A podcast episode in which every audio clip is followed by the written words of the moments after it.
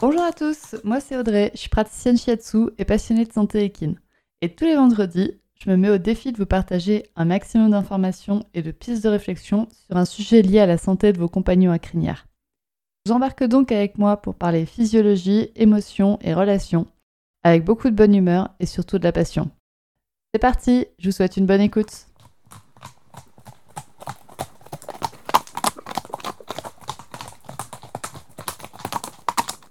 Bonjour à toutes, je vous retrouve aujourd'hui pour un nouvel épisode de podcast qui parle encore une fois d'un de mes sujets que j'ai à cœur et qui est la communication animale. J'ai commencé à faire de la communication animale il y a maintenant 6 ans. Et depuis, bah, depuis 6 ans, j'observe un petit peu les évolutions, comment ça se passe euh, en France, comment ça se passe dans le monde des cavaliers. Et c'est un sujet qui du coup me tient vraiment à cœur parce que bah, la communication animale c'est très à la mode. Tout le monde peut en faire et j'insiste vraiment sur le tout le monde peut en faire. Donc j'ai envie de vous présenter aujourd'hui la communication animale, qu'est-ce que c'est, comment on s'en sert, comment moi je m'en sers, comment vous lancer, des quelques petites mises en garde. Donc la communication animale, qu'est-ce que c'est? On va plutôt définir qu'est-ce que c'est pas. la communication animale, c'est tout ce qui est non physique. Donc c'est pas votre position, c'est pas vos gestes. On va partir du principe que vos animaux ne savent pas parler le français. Donc du coup, ça va pas être le contenu de vos phrases. La, communication animale, c'est une communication par la pensée. On pourrait aussi dire télépathie ou sixième sens. Nous naissons tous avec cette capacité de communiquer par la pensée. C'est ce qui fait qu'une maman sait que son bébé dans la pièce d'à côté a faim, avant même qu'il pleure, parce qu'elle communique avec son enfant de manière télépathique et l'enfant communique avec elle aussi. Donc ce qui se passe quand on était bébé, eh ben, ça peut se passer encore avec nos animaux. Sauf que notre éducation, les pressions de la société à communiquer normalement, je mets ça entre gros guillemets, nous privent de cette faculté qui s'endort en nous. Aujourd'hui, dans la société, bah, il faut parler avec des mots. Et les gens qui parlent pas avec des mots, eh ben, ils sont pas bien vus. Et donc, l'apprentissage de la communication animale vise à réveiller cette capacité qui est présente en chacun de nous. Moi, j'aime bien l'image du petit policier qui est protecteur de notre cerveau. C'est-à-dire que entre le monde extérieur et notre cerveau, il faut voir l'image d'un petit policier. Et dès que le petit policier, il dit oh là là, non, non, ça, ça va me mettre en danger parce que ça va m'écarter de la société actuelle, ça va m'écarter du groupe, je refuse ça, c'est impossible. Et l'apprentissage de la communication animale, ça va être de dire à ce policier, bah non, tu vois, en fait, c'est possible, ça va pas t'écarter du groupe, tu vas pouvoir survivre, même si tu communiques de manière intuitive avec ton animal. C'est normal. Ne t'inquiète pas, tout va bien se passer, mon petit policier d'amour. Tiens, mets-toi un peu sur le côté et laisse voir passer les informations d'une autre manière que par la parole. Que par la parole ou par le physique pour nos animaux. Donc du coup, la communication animale, elle peut prendre différentes formes. Elle peut prendre une communication auditive, c'est-à-dire que l'humain va recevoir des informations auditives, va recevoir des sons, il peut recevoir des images, donc c'est une communication visuelle. Il peut recevoir des sensations, il peut recevoir des, sensations dans son corps, il peut recevoir aussi de l'olfactif. Je connaissais des personnes qui communiquaient avec des couleurs. Donc quand elles posaient une question, il y avait une couleur qui revenait, et donc après, elles identifiaient cette couleur comme quelque chose, comme une phrase, et elles arrivaient à le retranscrire. Le principal problème de la communication animale, c'est après de réussir à un peu à retranscrire ce qu'on reçoit.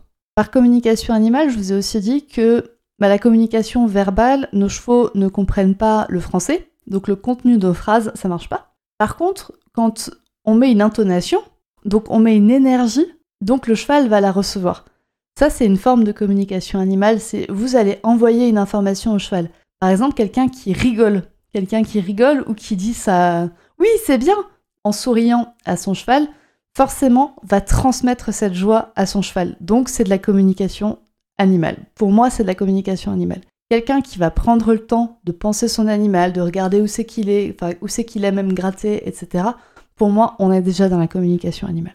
Mais après, on peut communiquer aussi bah, en étant à distance. On peut communiquer en étant dans son salon et notre cheval dans le pré à 3 km de là. Donc en général, ce qui se passe, c'est qu'on ferme les yeux et qu'on reçoit donc des informations. Donc je vous ai dit des informations auditives, visuelles, olfactives, sensitives, en ressenti également. Et chaque communicant va recevoir par deux ou trois canaux c'est rare qu'on reçoive par euh, tous les canaux. Enfin, il va falloir beaucoup travailler en général. Mais tout le monde est capable de recevoir par un ou deux canaux en général. Vous savez bien quand euh, votre animal va pas bien, vous avez juste à arriver dans le pré et vous êtes là, hum, il y a un truc qui cloche. bah là c'est déjà de la communication animale. Vous recevez déjà de votre animal le ça va pas bien, au secours, aide-moi, et vous le recevez avant même d'être dans votre pré. Je vais faire une petite partie, une petite aparté sur la communication animale et la science. Donc je vous ai dit, on peut pratiquer la communication animale soit en étant à côté de son animal, soit en étant éloigné de son animal. Beaucoup de gens n'arrivent pas à comprendre qu'on puisse communiquer en étant éloigné. Je vous l'ai déjà montré tout à l'heure, enfin je vous ai déjà montré un exemple avec le bébé qui pleure dans une pièce, enfin qui a faim dans une pièce et la maman sait que le bébé a faim avant même qu'il ait commencé à pleurer.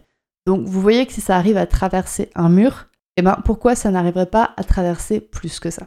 Moi une phrase qui m'a beaucoup aidé, c'est que l'électricité existait bien avant l'invention de l'ampoule pour que l'humain puisse la voir. Et la communication animale pour moi c'est pareil. Ça existe depuis la nuit des temps. Notre société moderne a essayé d'évincer cette technique de communication, mais ça existe et la science ne sait pas encore le prouver de manière euh, scientifique. mais pour autant, eh ben, pour moi, d'ici, d'ici 20 ans, c'est bon, ce sera prouvé. D'ici 20, 50 ans, je sais pas, ce sera prouvé.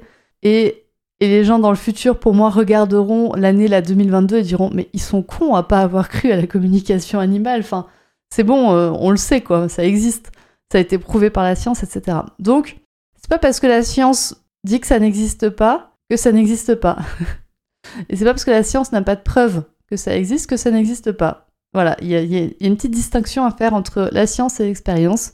Actuellement, l'expérience prouve que la communication animale, ça existe. La science n'arrive pas encore à le prouver. Donc maintenant, on va voir un peu comment on se sert de la CA. Donc je vous ai déjà dit qu'il y avait à peu près deux types de communication animale.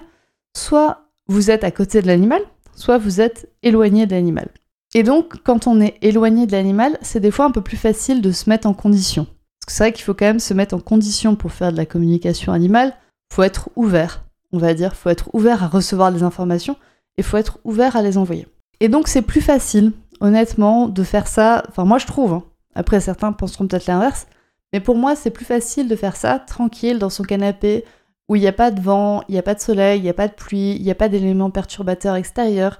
C'est plus facile de se mettre en condition de calme intérieur pour réussir à faire de la communication animale que quand on est sous la pluie, dans le froid, en hiver, à côté de son cheval, qu'on a les pieds dans la boue, etc. C'est plus compliqué. Mais pour autant, bah, la communication animale, quand on est à côté de son animal, tout le monde en fait. Enfin, pour moi, c'est impossible que les cavaliers n'en fassent pas. Euh, les cavaliers en font, mais ils se rendent pas compte parce que bah, euh, toutes nos émotions, tout notre ressenti, tout ce qu'on veut, etc., tout ce qu'on visualise, ben, le cheval va le recevoir. Pour le coup, nous, on s'est privé, nous les humains, on s'est privé de recevoir des informations, par contre, les animaux, non. Donc les animaux reçoivent les informations de nous, les humains, en permanence. Et donc, à partir du moment où vous êtes cavalier, eh ben, vous faites de la communication animale. À partir du moment où vous travaillez avec votre cheval, où vous passez du temps avec lui, vous faites de la communication animale et vous lui envoyez des informations. Vous êtes peut-être pas, vous les recevez peut-être pas, vous les recevez quand elles sont, on va dire, dramatiques, comme par exemple le cheval qui s'est fait mal et que vous le savez avant même d'arriver dans son pré. Mais pour autant, vous en faites. Et donc, eh ben, il va falloir travailler ça pour pouvoir faire de la communication animale, on va dire, volontaire. Là, vous en faites involontairement quand vous êtes avec votre cheval, mais vous pouvez le travailler pour que ça devienne volontaire. Et donc, quand vous le travaillez pour que ça devienne volontaire, vous pouvez avoir des espèces de conversations avec votre cheval. Vous pouvez poser des questions, recevoir des réponses, recevoir des questions de votre cheval, lui donner des réponses. Et voilà, tout ça, vous allez pouvoir recevoir volontairement. Et donc, comment, bah, à quoi ça sert en fait la communication animale? Déjà, il y a deux distinctions que je veux faire. C'est la première séance de communication animale et toutes les autres séances. Je vous l'ai dit, les animaux reçoivent de manière euh, continue nos informations. Par contre, nous, on ne reçoit pas les leurs. Et en général, pendant la première séance de communication animale, il va y avoir une révélation pour l'animal parce qu'en fait, il va y avoir un humain qui va recevoir ces informations. Et pour, les chevaux et pour les chiens, ils sont pas habitués à ce que leurs humains reçoivent. Ils sont habitués à recevoir eux, mais ils sont pas habitués à ce que les autres reçoivent. Et donc, il peut y avoir un espèce d'électrochoc de révélation pour les chevaux à la, à la première séance de communication animale. Et ça peut être un gros catalyseur de changement parce que imaginez, vous, vous êtes dans une pièce et personne parle votre langue et vous comprenez rien, etc. Et là, d'un coup, vous, vous trouvez quelqu'un qui parle français et vous êtes là, putain, mais en fait, il y a quelqu'un qui va m'entendre. Il y a quelqu'un qui va me comprendre. Oh, waouh ça, c'est génial. Et donc, vous allez changer toute votre relation avec cette personne et avec l'espèce humaine. Et ben pour les chevaux, ça va être pareil. Ils vont changer toute la perception des humains. D'un coup, c'est waouh. En fait, les humains sont capables de m'entendre et sont capables de m'écouter. Donc là, vous avez un truc énorme entre les mains à la première communication animale. Et après, c'est à vous en fait de maintenir cette confiance et de pas la rompre. C'est comme comme votre communication avec vos parents. Si vous avez confiance, si vous savez que vous êtes écouté, si vous savez que vous êtes entendu, si vous savez que vous pouvez confier vos problèmes à cette personne et que cette personne va essayer de vous aider, et en échange que vous allez peut-être pouvoir l'aider aussi, eh ben, il y a cette confiance qui se crée. Par contre, si la personne, si vous lui confiez vos problèmes et qu'elle dit Ouais, bon, euh, c'est bon, t'as qu'à faire avec, hein. Forcément, la confiance. Alors, la première fois, la confiance va être un petit peu émiettée, etc. Mais si la personne vous dit tout le temps Ouais, non, mais c'est bon, hein, j'ai entendu que t'étais fatigué, mais euh, tu peux bien continuer à marcher encore 5 heures, ben, votre confiance va être sacrément érodée et vous allez plus avoir confiance. Donc là, en fait, pour moi, c'est une trahison énorme que vous avez fait avec votre animal. Et si vous souhaitez faire de la communication animale pour après pas vraiment écouter votre animal, euh, n'en faites pas. En fait, laissez-le dans l'ignorance, laissez-le croire que les humains peuvent pas l'entendre, clairement. Mais si vous maintenez un dialogue avec votre animal, si votre animal sait qu'il peut vous faire confiance, il sait que ses problèmes vont être entendus, etc., bah, vous avez une vraie communication qui s'installe, une relation de couple qui prend toute une autre dimension et qui est incroyable à vivre, qui est incroyable à vivre. Donc vous pouvez faire les communications animales vous-même, parce que vous allez recevoir des informations, vous allez être plus ouvert à votre cheval, vous allez l'écouter, vous allez lui donner la parole, etc. Mais même si vous faites faire une communication animale par quelqu'un d'autre, ben vous allez avoir une, un vrai dialogue en fait. Vous allez avoir un vrai dialogue et pas juste une communication de vous qui dites quoi faire à votre cheval. Votre cheval a son droit de réponse. Et c'est ça qui est génial avec la communication animale. Je fais une petite aparté parce qu'il y a des méthodes de travail qui sont de la communication animale mais qui veulent pas le dire. Hein. Je peux pas dire, mais à partir du moment où vous demandez l'autorisation à votre cheval et où il vous répond, même en faisant une action physique, bah c'est de la communication animale, hein, pour moi. Je sais pas, si vous demandez à votre cheval est-ce que tu veux ta couverture et que le cheval s'éloigne quand vous approchez la couverture et que du coup vous lui en mettez pas, bah vous avez écouté, vous êtes déjà dans un dialogue. Donc vous n'avez pas fait de la communication animale au sens euh, pensé du terme. Par contre, vous avez reçu une réponse physique de votre animal. Donc c'est de la communication, hein, on va pas se mentir. Vous êtes dans un dialogue avec votre animal. Donc à partir du moment où vous laissez de l'autonomie à votre cheval, bah forcément vous instaurez un dialogue et donc une communication. On va passer maintenant à comment moi j'utilise la communication animale lors de mes séances de shiatsu. Vous l'avez deviné, bah, je suis à côté de l'animal, pas dans ma chambre quand je suis en séance. Et donc là, les infos vont circuler différemment. Elles vont circuler plus librement. Des fois, je reçois des, des interrogations de l'animal, des fois, je reçois des certitudes de l'animal. Et je peux aussi donner des informations à l'animal. J'utilise aussi le toucher pour recevoir des informations et pour les envoyer. Du coup, je peux utiliser mes mains, je peux utiliser autre chose. En général, dans les séances, ça se passe pas. Je vais pas poser cinq questions à l'animal et avoir des réponses. C'est des fois, on discute avec le propriétaire et le propriétaire va me dire quelque chose, va me dire Ah, mais là, je comprends pas. Euh, mon cheval, il est boiteux, euh, j'arrive pas à comprendre d'où ça vient. Et d'un coup, on va dire Pouf, j'ai le jarret droit qui arrive. Donc je vais focuser là-dessus. Donc c'est pour ça que la discussion aussi avec le propriétaire peut être très intéressante parce que ça peut permettre de poser des questions à l'animal parce que le propriétaire va envoyer la question à l'animal, l'animal va donner sa réponse et donc moi je vais la recevoir et pouvoir adapter ma séance comme ça. Dans mes séances, moi je refuse de faire euh, le propriétaire qui me pose cinq questions et où je lui donne cinq réponses. Je le fais vraiment pour aider l'animal et pour l'aider à aller mieux dans son corps. Pour aller mieux dans son corps et je le fais pas, on va dire, pour que le propriétaire et un dialogue avec lui.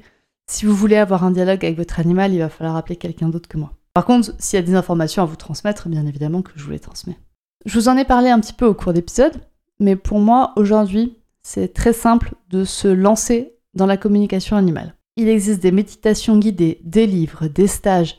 Il existe plein de manières de se former en communication animale. J'ai même vu des formations en communication animale à distance, donc que vous pouvez faire en ligne vraiment, aujourd'hui, si vous cherchez à vous former, eh ben, faites-le. Par contre, il va falloir trouver la personne qui vous convient pour apprendre à vous reconnecter, vous, à votre intuition. Et peut-être que vous allez essayer avec une personne, que vous allez recevoir quelques infos, mais pas beaucoup, et qu'après vous allez continuer, vous allez faire un autre stage avec une autre personne, et que vous allez recevoir beaucoup plus. Ça va être un travail à long terme. Moi, disons que j'ai découvert la communication animale donc à 22 ans. Et ben en fait, j'avais 22 ans de société qui me disait non, ça n'existe pas, non, ça n'existe pas, non, ça n'existe pas. Donc j'avais 22 ans à déconstruire tout ce que j'avais appris pour reconstruire par-dessus. Donc ça prend du temps, ça prend de l'entraînement. Tout le monde est capable de faire du vélo. Par contre, eh ben, pour faire bien du vélo, pour en faire à haut niveau, il va falloir vous entraîner énormément. Comme pour tout en fait. Il va falloir vous muscler le cerveau, on va dire. Alors je vous, fais une petite mise en garde. Il peut être un peu compliqué d'avoir des conversations structurées avec son animal, parce que notre intellect prend le dessus. Forcément, on n'a pas envie de voir certaines choses avec son animal, on n'a pas envie de les voir, on n'a pas envie de les savoir. Donc, ça va être une barrière de plus à faire sauter. Moi, pour mes animaux, quand il y a un problème important, quand j'ai un gros problème avec mes animaux, je fais intervenir quelqu'un d'autre. Quand il y a un problème où moi je suis impliquée émotionnellement, je fais intervenir quelqu'un d'autre pour faire une communication minimale avec mes animaux. Quand euh, c'est juste un petit problème, euh, enfin je sais pas, hein, est-ce que tu préfères les pommes ou les carottes Un petit truc un peu léger, eh ben il n'y a pas de souci, c'est moi qui le fais. Si c'est est-ce que tu veux partir en balade aujourd'hui ou pas, bah, c'est moi qui le fais. Est-ce que tu veux déménager Ça devient déjà un peu plus compliqué. Je vais plutôt lui dire écoute, on va déménager. Qu'est-ce que tu veux pour t'adapter en fait? On va déménager, qu'est-ce que tu veux pour t'adapter? Et là, auquel cas, qu'est-ce que tu veux pour t'adapter? Eh bien, je vais peut-être demander à quelqu'un d'autre de poser cette question. Donc maintenant, vous savez ce que c'est la communication animale, vous savez comment s'en servir, vous savez que vous pouvez vous lancer, vous savez que c'est très facile de vous lancer vous-même en trouvant la bonne personne. Et bien maintenant, je vais vous faire un peu des mises en garde. Je vais vous faire des mises en garde sur la communication animale. Pour moi, la communication animale, je vous ai dit, tout le monde peut en faire. Donc ça veut dire que ouais, bah, tout le monde peut en faire. Les bonnes et les mauvaises personnes, on va dire. Quand vous faites appel à quelqu'un ou quand vous souhaitez vous lancer dans la communication animale, il y a quelques petits trucs à regarder. Donc on va partir du principe que donc on va partir du principe que vous souhaitez vous lancer dans la communication animale. Il y a un petit code de conduite donc à suivre. Donc premièrement, pour moi, il faut être honnête avec soi-même et avec les autres. Avec les humains et les autres, c'est les humains et les animaux. Mais pourquoi vous faites de la communication animale? Pourquoi vous voulez en faire? Est-ce que vous voulez en faire pour valoriser votre ego? C'est une réponse. Hein. Est-ce que vous voulez en faire pour aider les animaux? Est-ce que vous voulez en faire pour aider les humains? Est-ce que vous voulez en faire parce que c'est à la mode et parce que tout le monde en fait? Il y a vraiment un gros pourquoi à chercher. Pourquoi vous voulez faire de la communication animale et vraiment être honnête avec vous-même et avec les humains et avec les animaux qui vont faire appel à vous? Quand on se lance dans la communication animale, il faut aussi avoir les autorisations. Donc là, les autorisations, on parle d'autorisation de l'humain gardien de l'animal et de l'animal. Pour moi, c'est très important d'avoir les autorisations du gardien d'animal. Alors par gardien d'animal, j'entends celui qui paye pour l'animal. On va parler argent. Donc qui c'est qui dépense l'argent pour l'animal? Parce que des fois, bah, l'animal va dire ouais, mais là je suis trop pas bien, euh, ma nourriture est pas du tout adaptée, ma selle est pas du tout adaptée, euh, j'aimerais beaucoup en changer, j'aimerais peut-être arrêter d'être monté, ou j'aimerais être plus monté, ou j'aimerais changer d'endroit, ou j'aimerais changer de, de compagnon équin.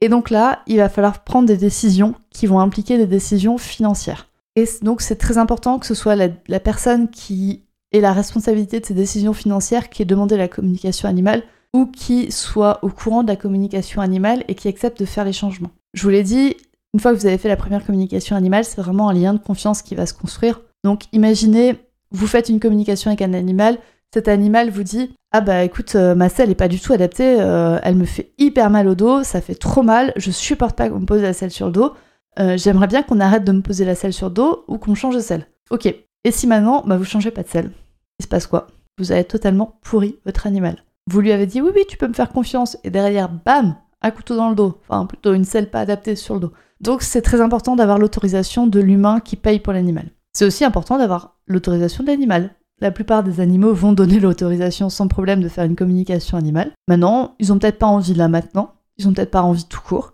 ils auront peut-être envie plus tard, ils auront peut-être jamais envie. Donc c'est important de respecter cette demande de l'animal et de respecter sa dignité. Donc ça c'est le point suivant, c'est important de respecter la dignité de l'animal et ses volontés. Si l'animal vous dit quelque chose, si l'animal vous dit non, je veux pas communiquer maintenant, eh ben on communique pas maintenant, on force pas le truc, on rentre pas dans un système de négociation perverse comme les humains savent faire. Non, non, on fait pas. Et pareil, si votre cheval exprime une volonté, qu'il exprime, euh, j'en sais rien, euh, que le matin il veut faire sa sieste, eh ben on respecte cette volonté on respecte ça. C'est juste une question de communication. Traitez l'animal comme vous avez envie d'être traité. Et, traitez-vous comme vous avez envie de traiter l'animal. Mais bon, ça c'est autre chose. Donc voilà, respectez la dignité et les volontés de l'animal avec lequel vous discutez. C'est aussi important de ne pas partager d'infos confidentielles. Donc les infos confidentielles, ça peut être l'animal qui vous dit quelque chose, et il va pas falloir les partager. Des fois, vous n'avez pas l'autorisation de les partager à son humain. Moi, j'ai déjà eu des cas où justement l'animal euh, me parle de la situation personnelle de la personne et me dit un peu, bah voilà, j'ai des choses qui vont pas, je comprends pas, etc. Mais qui a pas forcément envie qu'on partage ça après. Il peut très bien dire, bah moi je veux garder ça pour moi, ou je veux garder ça entre le communicant et moi, et je veux pas que mon humain soit impliqué. Ça peut arriver. J'ai souvent le cas notamment d'animaux qui ne sont pas dans leur famille définitive. C'est-à-dire qu'ils ont très bien conscience que c'est pas leur famille pour la vie. Ils ont pas, c'est pas leur famille pour la vie, qu'il va y avoir une autre famille à un moment donné ou une autre personne dans cette famille qui va s'occuper d'eux et que ça va être cette personne, l'humain avec lequel ils ont une mission. Par contre, des fois, ils n'ont pas envie de partager ça. C'est-à-dire qu'ils sont avec leur famille actuelle, ils sont plutôt bien. Ils savent qu'ils ne sont pas dans leur famille définitive, ils savent qu'ils vont devoir changer de famille à un moment donné, mais pour autant, ils veulent pas le transmettre à la famille actuelle. Donc c'est important de respecter cette confidentialité, de respecter ce que l'animal vous a dit et le fait qu'il ne veut pas forcément tout partager avec ses humains. Et bien évidemment, bah, c'est aussi important de respecter la confidentialité de l'humain. Si l'animal vous dit bah ouais mais ma propriétaire, enfin j'ai eu des cas très très durs, donc je cherche un cas qui est pas trop dur. Euh, S'il vous dit bah ma propriétaire a des problèmes de couple, ma propriétaire a des problèmes de couple. Actuellement, je sens que ça va pas trop bien avec son conjoint bah, vous n'allez pas le crier sur tous les réseaux sociaux. Vous n'allez pas le dire. Donc, vous n'allez même pas le partager à d'autres personnes. Enfin, c'est. Vous devenez un petit peu un psychologue. Et pour moi, c'est vraiment ça. Une communication animale, c'est l'équivalent d'une séance de psy pour votre cheval. Vous avez le même respect des codes déontologiques qu'un psychologue ou qu'un psychiatre. Et puis, comme chez le psy, bah, des fois, c'est incroyable d'avoir certains résultats, par exemple, en une séance. Des fois, une séance de communication animale, ça peut totalement changer l'animal. Comme une séance de psy peut totalement changer la personne. Des fois, bah, il faut plusieurs séances. Il faut, plusieurs, il faut revenir discuter plusieurs fois pour creuser le problème, pour éliminer, etc. Pour peut-être combiner avec des soins, etc. Comme pour les séances de psy, bah, des fois, il y a des mauvais psys. des fois, il y a des mauvais psys, donc il faut changer de psy. Donc il faut changer de communicant animalier. Des fois, il y a un communicant, ça va pas passer avec votre animal. Mais pour autant, ben euh, voilà, ça passera pas avec ce communicant, mais ça passera très bien avec cinq autres communicants. Et des fois, comme pour les psys, c'est pas un psy qu'il faut.